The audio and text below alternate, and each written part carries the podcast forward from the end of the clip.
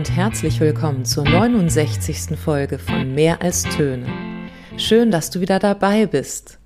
Diese Folge ist der Entstehungsgeschichte der Camerata Laranjeiras gewidmet. Dieses junge Orchester aus Rio de Janeiro feiert in diesem Jahr sein zehnjähriges Jubiläum.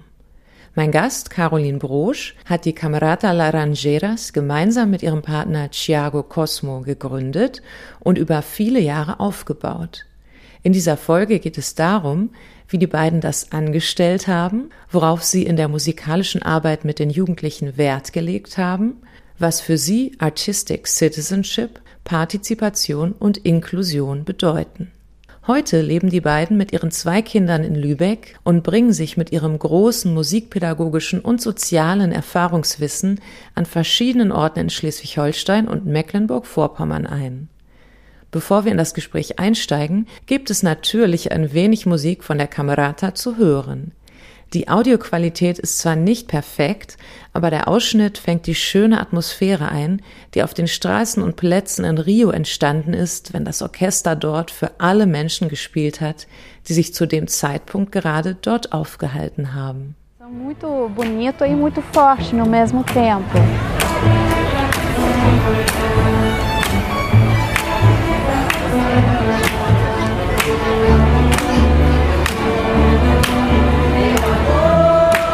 Caroline, herzlich willkommen in meiner Küche, in meinem kleinen Küchenstudio. Es freut mich sehr, dass du heute gekommen bist.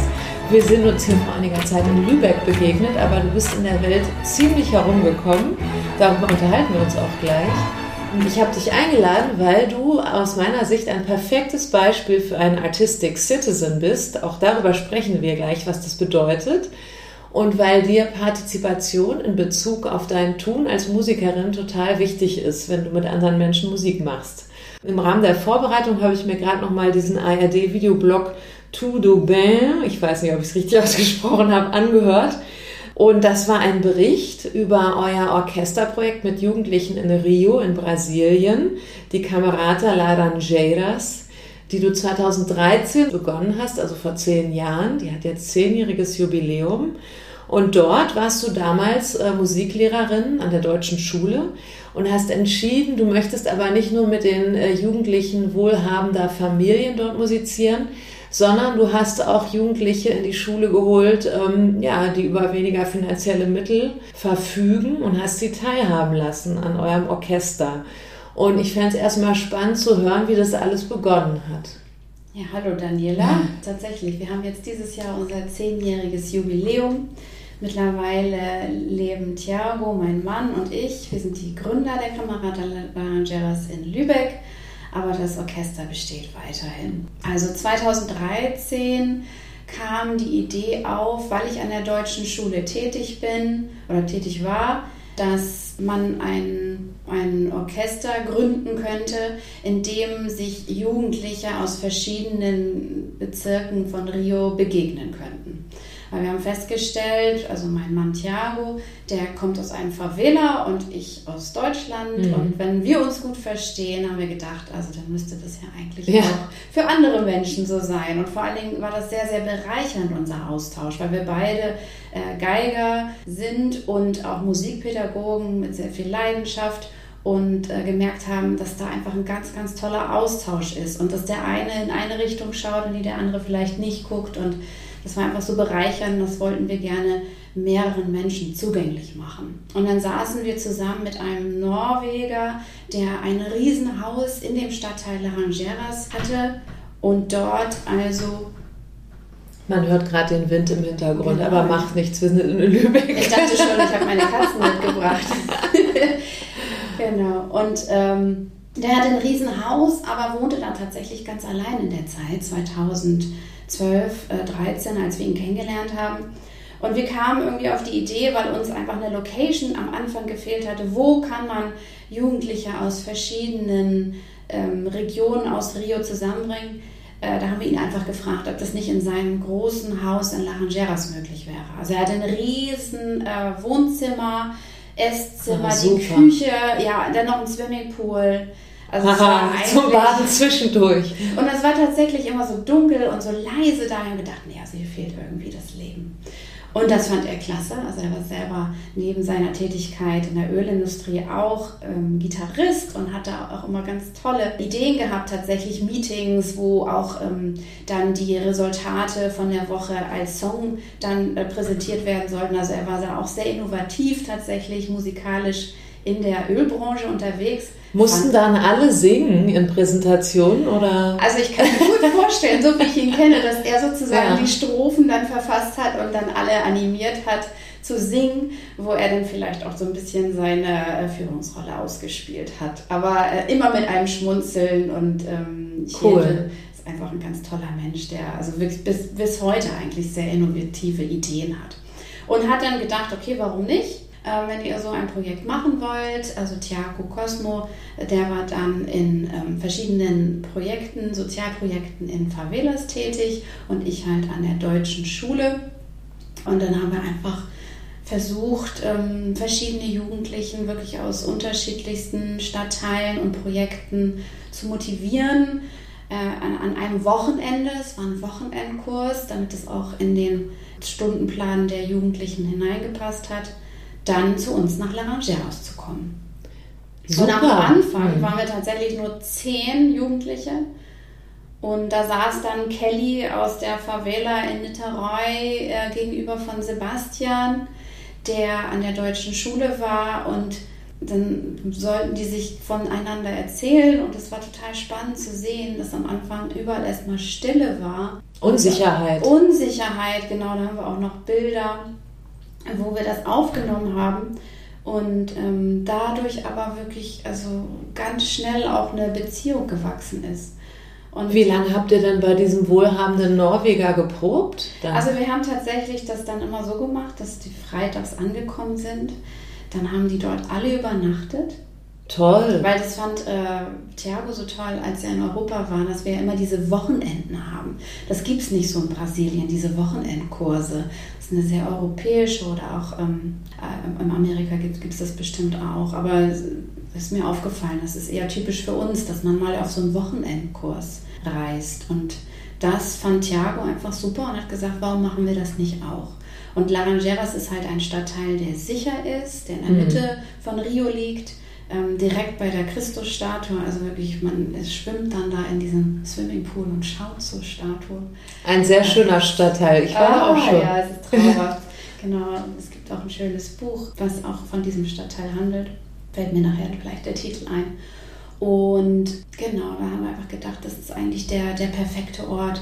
Dann auch, dass alle mit Sicherheit äh, dort übernachten können, dass das den Eltern in den Favelas sowie aber auch in den ähm, den deutschstämmigen Eltern dann für die in Ordnung ist und dass die uns vertrauen. Und dann haben wir wirklich Freitag angefangen.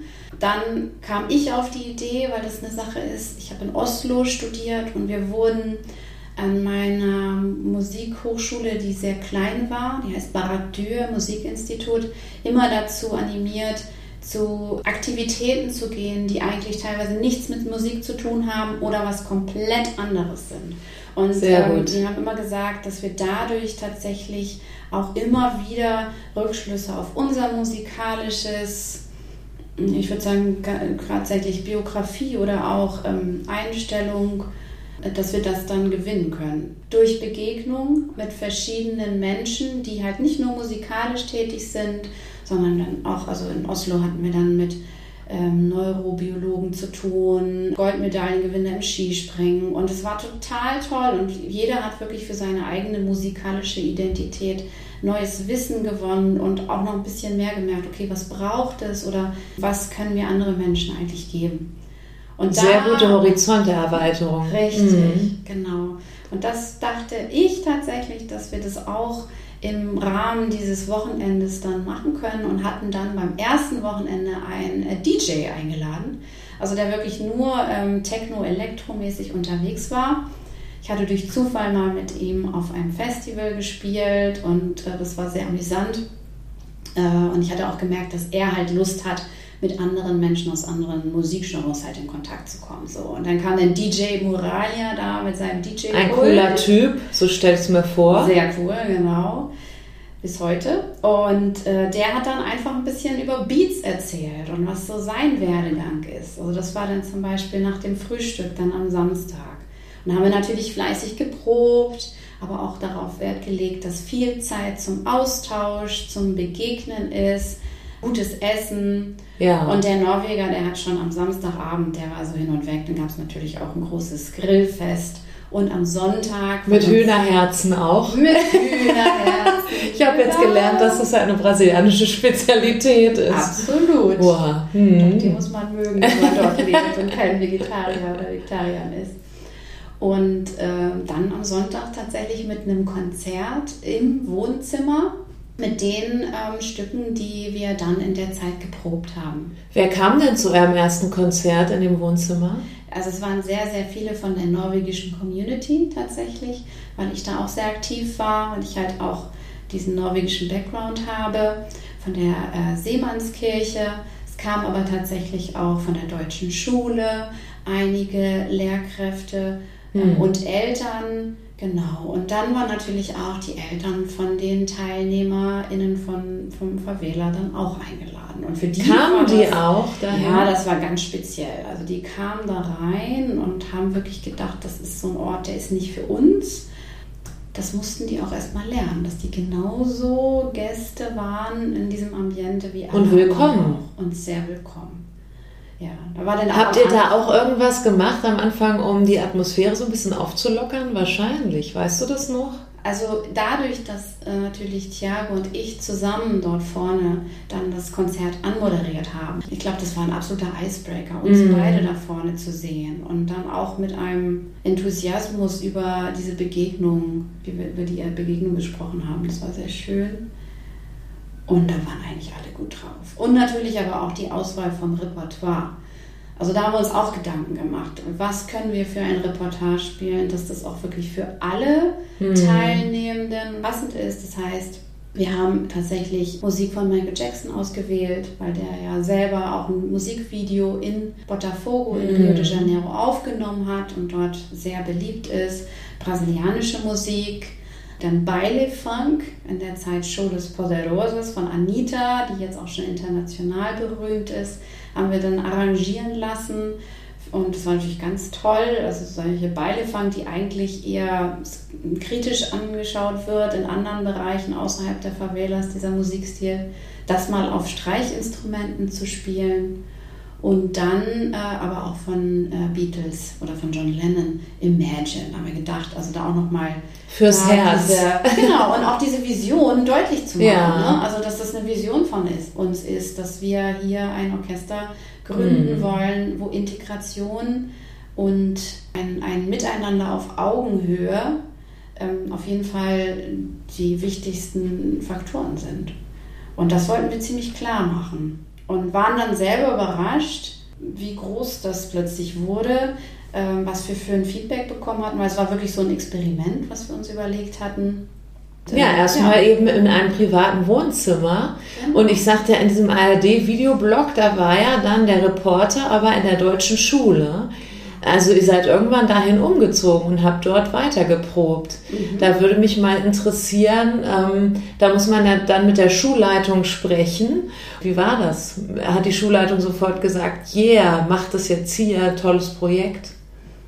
Also das war so ein, so ein schleichender Prozess tatsächlich. Also ich war dort ja auch mit den Streicherklassen äh, in der Grundschule tätig und ähm, es kam natürlich auch dann irgendwann die Idee auf, man könnte doch dann noch externe Kinder oder Jugendliche hinzurufen bei Konzerten und dann waren immer so vereinzelt ein paar dann von Sozialprojekten dort und dann wurden wir eingeladen mal bei einem Event, wo, ich kann mich nicht mehr erinnern, aber es war auf jeden Fall von der Exzellenzprüfung ähm, einige äh, Personen, ob wir dort nicht auch mal ein kleines Konzert spielen können in der Aula von der Schule.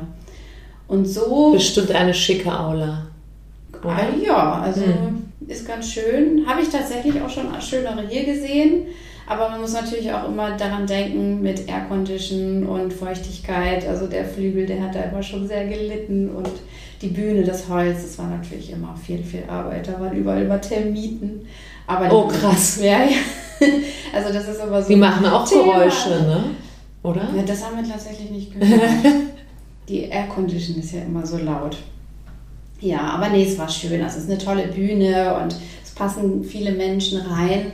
Und dort haben wir dann tatsächlich Konzerte gespielt. Und so hat sich dann wirklich, also es ging über Jahre, dann ähm, die deutsche Schule auch als Institution der Camerata Laranjeras immer mehr angenähert. Mhm. Und dann kam halt auch aus Deutschland nach einem Besuch von dem Bundespräsidenten die Idee. Wer war das damals? Joachim Gau, genau. Der hat die deutsche Schule besucht, also war natürlich auf Brasilien-Besuch und ist dann aber auch in Dona Marta gegangen, das Favela, was direkt neben der deutschen Schule liegt. Und ähm, der war so begeistert, weil er dort dann auch Kinder gehört hat, die Streichinstrumente gespielt hatten.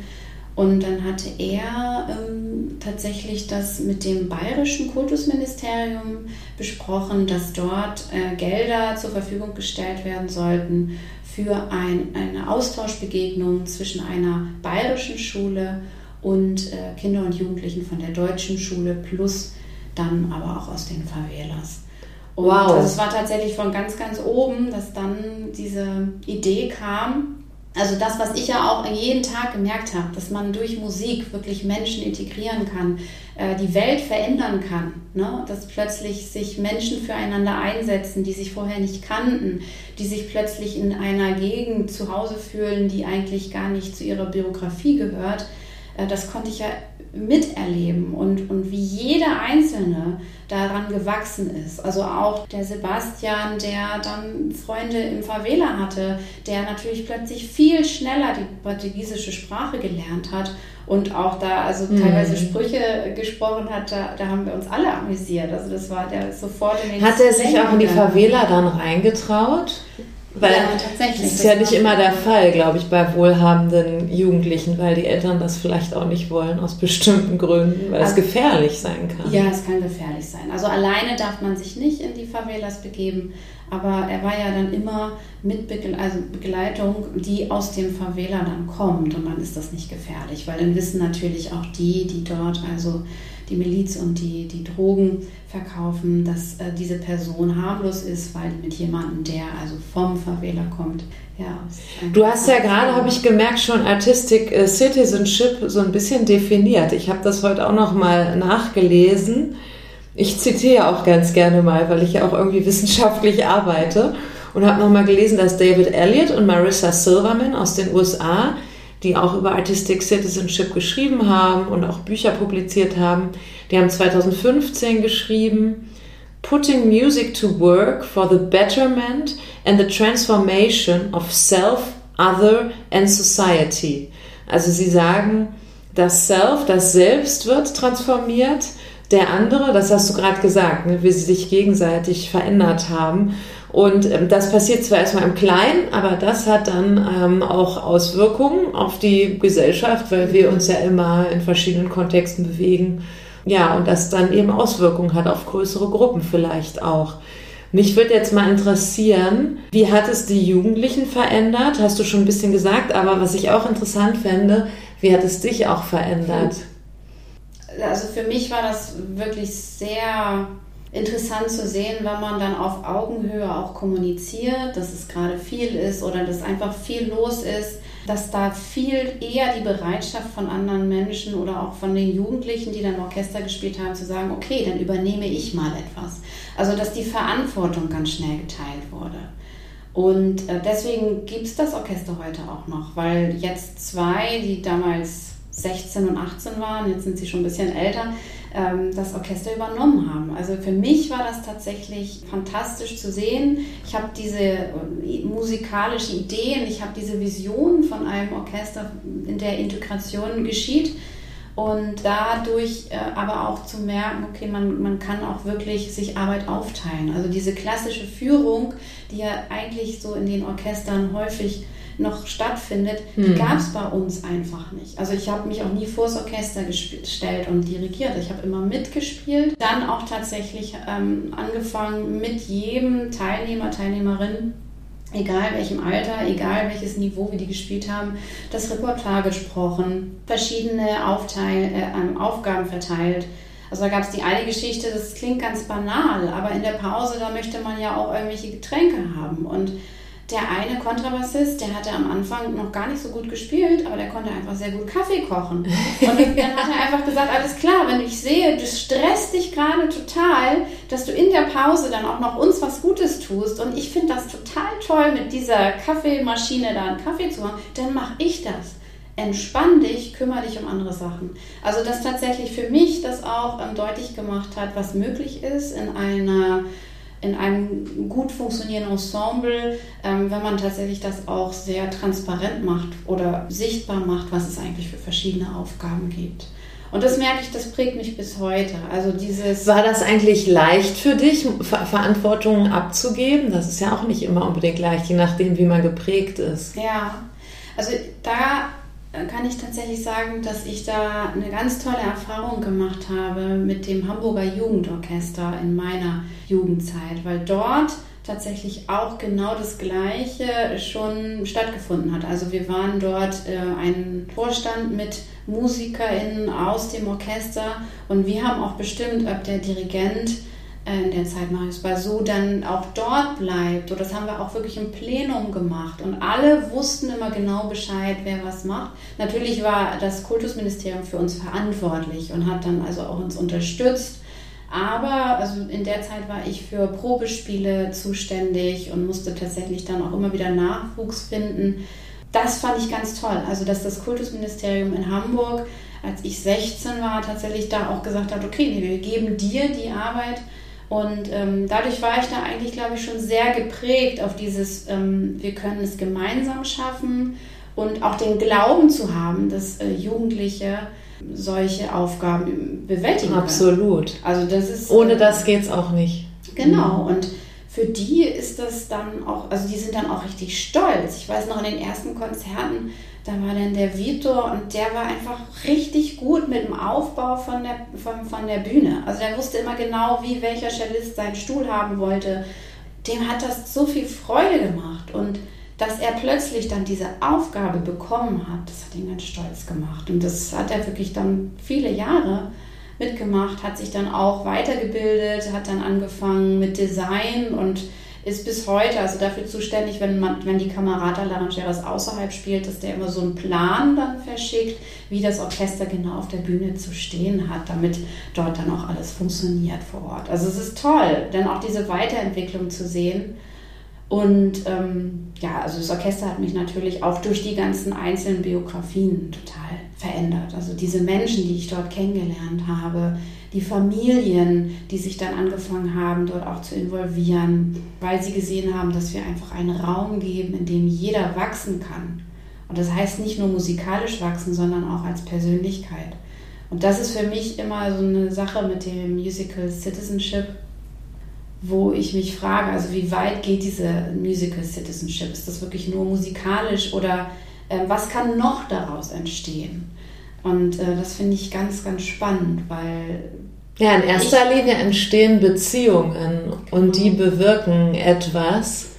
Und da frage ich mich dann auch manchmal, und ich glaube, das hast du auch schon mal früher irgendwann angedeutet, wie weit kann man da gehen? Mhm. Ähm, also diese Unterscheidung zwischen dem eigenen Privatleben, der eigenen. Familie und den, den anderen, weil ihr beide habt, glaube ich, sehr viel Privatzeit geopfert, will ich nicht sagen, das klingt negativ, aber investiert.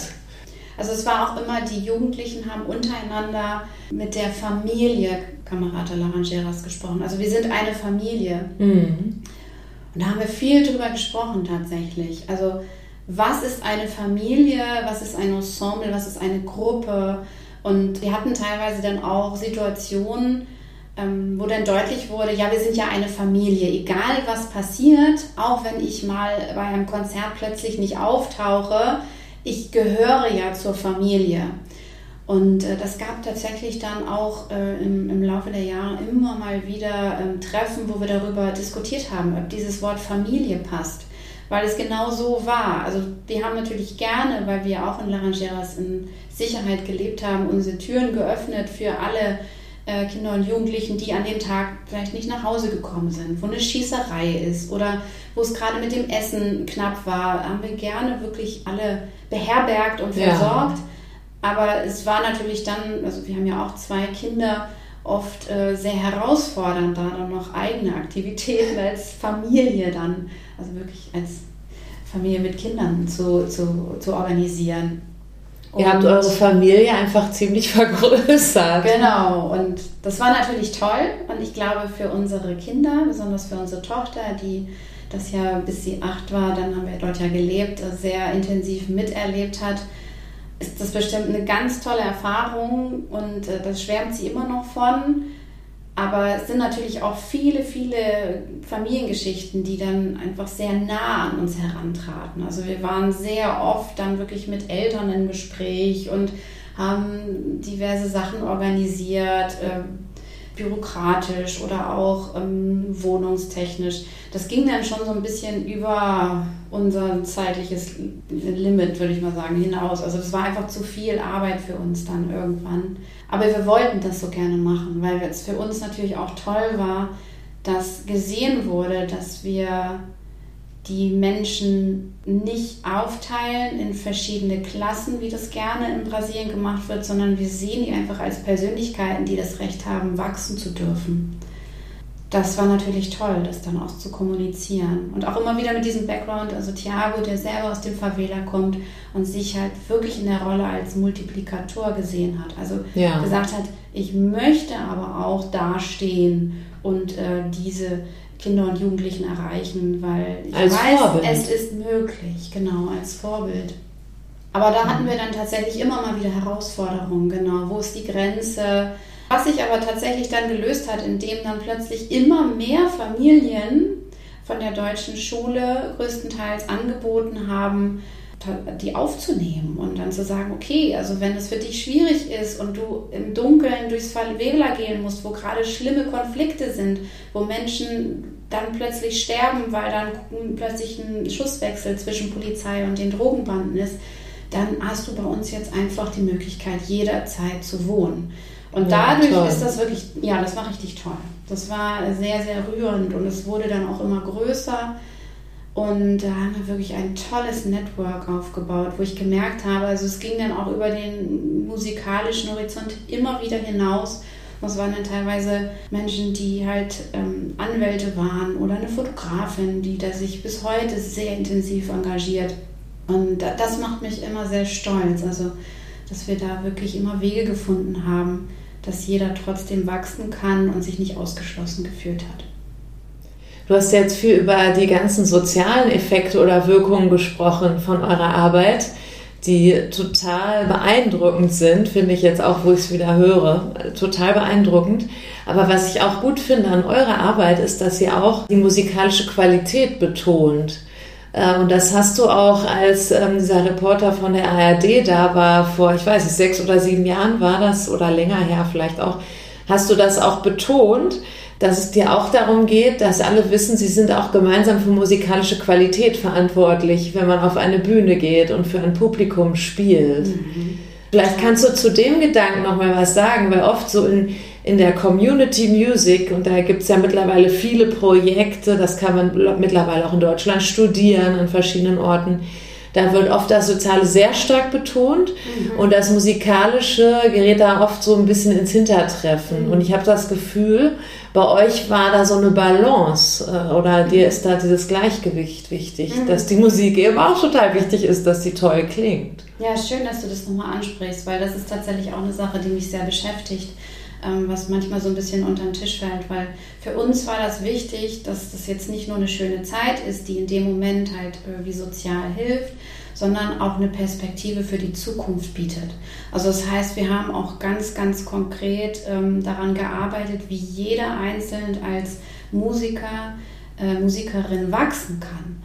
Also wir haben dann wirklich guten Unterricht organisiert. Ich habe viel auch selber unterrichtet war das auch alles unentgeltlich? Ich nehme an, ja, ne? wenn ja. du Einzelunterricht gegeben ja, hast. Ja, aber das, die haben immer einen, einen Weg gefunden, das irgendwie zu bezahlen auf ihre Art. Also wir hatten immer tolle Obstkisten äh, oder Gemüse oder auch wenn da einfach mal ähm, ein Grillfest war in den verschiedenen Favelas. Wir sind immer eingeladen worden und es war uns wichtig, dass wir dann auch dort waren und das gezeigt haben, dass wir uns freuen. Und das ja. war immer, also das, das haben die schon gemerkt und haben immer sehr viel zurückbekommen. Auch unsere Tochter. Wir haben da auch großen Wert drauf gelegt, was ähm, in Brasilien tatsächlich immer schwierig ist, dass da auch bevor man überhaupt dann Musik macht, ist es ja auch eine Organisation. Das Instrument muss heil sein, die Noten müssen dort sein. Ähm, man muss auch eine mentale Einstellung haben, äh, dass man wirklich hier ein paar, also Teil des Ensembles ist, was auch gute Konzerte spielen möchte. Also da haben wir ganz viel am Mindset richtig gearbeitet, auch mit Achtsamkeitstraining tatsächlich. Äh, das haben die bis heute durchgezogen, aber auch tolle Geigen, Cello-Lehrerinnen dann äh, noch mit ins Boot holen können bis heute, die in den Orchestern tätig sind. Und immer wieder gesagt, es ist wirklich wichtig, dass auch jeder bei jedem Konzert plötzlich als Stimmführer oder Führerin ein, eintreten kann. Also das haben wir immer wieder wiederholt. Das kam gut an. Also da auch immer wieder zu sagen, also deine Art zu führen ist dann richtig und du musst einfach deine eigene Art finden. Und ich glaube, also hattet ihr auch rotated Leadership? Immer, immer. Mhm. Also es war bei mir natürlich, dass ich die Proben geleitet habe, aber wir haben uns auch immer mal gerne extern jemanden geholt. Hatten wir immer die Sigrun Pleisner, die aus Berlin regelmäßig gekommen ist, die dann auch die Führung das ist immer so ein komisches Wort, aber Leadership dann übernommen hat. Genau, das ist leider bei den Orchestern nicht so ganz angekommen. Die Stimmführung, habe ich auch gerade gedacht, ist ein komisches Wort. Äh, und dann habe ich mich immer sehr, sehr gerne auch nach hinten gesetzt, um dann auch wieder ein gutes, ein gutes Beispiel zu sein, ähm, wie ist es eigentlich? Also wie, wie kann man... Zu folgen. Auch, genau, zu folgen. Ja. Also da haben wir zum Beispiel auch richtig tolle Erfahrungen gemacht, indem wir einen Tango-Workshop gemacht haben. Ja? Führen und Folgen sind zwei wichtige Sachen, die müssen auch zusammentreffen. Und wir haben halt immer wieder gemerkt, durch externe Workshops konnten wir da Kenntnisse gewinnen, die wir dann ins Orchester tatsächlich reingetragen haben. Also das war gerade dieser Tango-Workshop. Äh, Wahnsinn. Habt ihr da auch getanzt? Natürlich, mhm. wir haben dann alle getanzt. Mhm. Da hatten wir dann unseren tollen Tango-Lehrer und der hat, also das war wirklich dann wichtig und das wollten auch alle. Und das äh, war auch immer, also da musste ich jetzt nicht großartig mich hinstellen und erklären, warum wir das machen, sondern da konnte jeder, also wir haben immer sehr viel Wert gelegt, tatsächlich immer so eine Kreise zu machen am Beginn dieser Wochenenden, die wir bis heute machen und auch am Ende hat immer wieder jeder seine eigenen Ideen oder Impulse rausgezogen. Und äh, das war schon toll. Also mit dem Tango-Tanzen, das hat unser Orchester sehr nach vorne gebracht auch dieser Wille zu führen oder auch geführt zu werden. Das ist ja auch da so flexibel einfach. zu sein. Genau. Mhm. Und da, das war für uns wirklich alles so Sachen, die ich gesagt habe, die sind wichtig. Ich habe ja auch selber viele Jahre in professionellen Orchestern gespielt, wo Pünktlichkeit natürlich auch ein Riesenthema ist. Also das geht ja gar nicht, dass man dann, wenn, wenn die Probe anfängt, erst kommt. Und da haben wir wirklich viel mit denen gearbeitet und da immer wieder auch ähm, Gespräche geführt. Und ja, das hat dann auch dazu geführt, dass jetzt an der Musikhochschule in Rio, aber auch in Amerika viele von unseren Jugendlichen mittlerweile studieren. Ja, das ist echt eine Erfolgsgeschichte so von einzelnen Individuen. Das ist Wahnsinn. Wo, wo sind die denn jetzt so? Also wo sind die hingegangen? In Nordamerika, in den USA, oder? Und was machen ja. die? Hast du da noch Kontakt? Ja, wir haben alle noch Kontakt miteinander und äh, freuen uns für jeden. Also das ist wirklich ganz toll. Es hat sich gut gehalten und äh, da ist auch immer viel Freude tatsächlich da, dann von den verschiedenen Schritten zu erfahren und das, also das gab auch keinen Neid, und weil wir ja auch durch diese individuellen Förderungen immer wieder ähm, deutlich gemacht haben, jeder ist auf seine Art besonders und hat seine Qualitäten. Und äh, zum Beispiel haben wir Kelly, die ist ähm, dann hat ein Stipendium bekommen äh, von Ber Berkeley in Boston und ist dann sofort äh, am Broadway äh, engagiert worden und lebt jetzt in New York und ist Wahnsinn. jetzt tatsächlich mhm. für ein Musical ähm, die stellvertretende Leitung. Also macht also wirklich die ganzen Arrangements. Die hat bei uns dann auch angefangen, alles zu arrangieren, weil sie meinte einfach, das passt nicht ganz zu uns, ich mache das jetzt mal. Hat sich damit auseinandergesetzt hat sich so ihr Cello Hat sie sich das selber angeeignet, ja. Arrangierfähigkeiten? Ja. Das Programm haben wir durch Hilfe von Oslo Strings, die uns sehr oft besucht haben, äh, organisiert. Und dann hatte sie das, das Programm, um dann, ich glaube, es war Sibelius, dann zu arrangieren. Und dann hat sie einfach immer, immer wieder weitergemacht und ja, ist jetzt am Broadway und macht dort, dort professionell.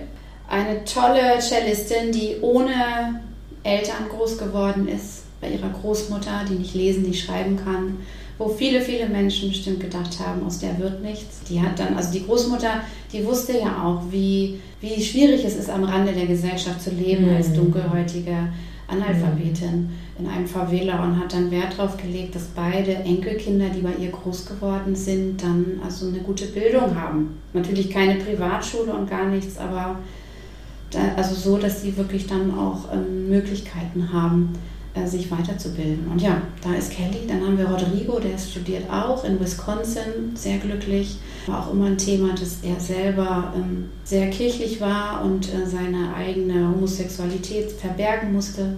Das haben wir auch sehr gestärkt tatsächlich. Und er jetzt sehr glücklich in Amerika lebt, sich dann auch immer und sich wirklich also in seiner Identität gefunden hat.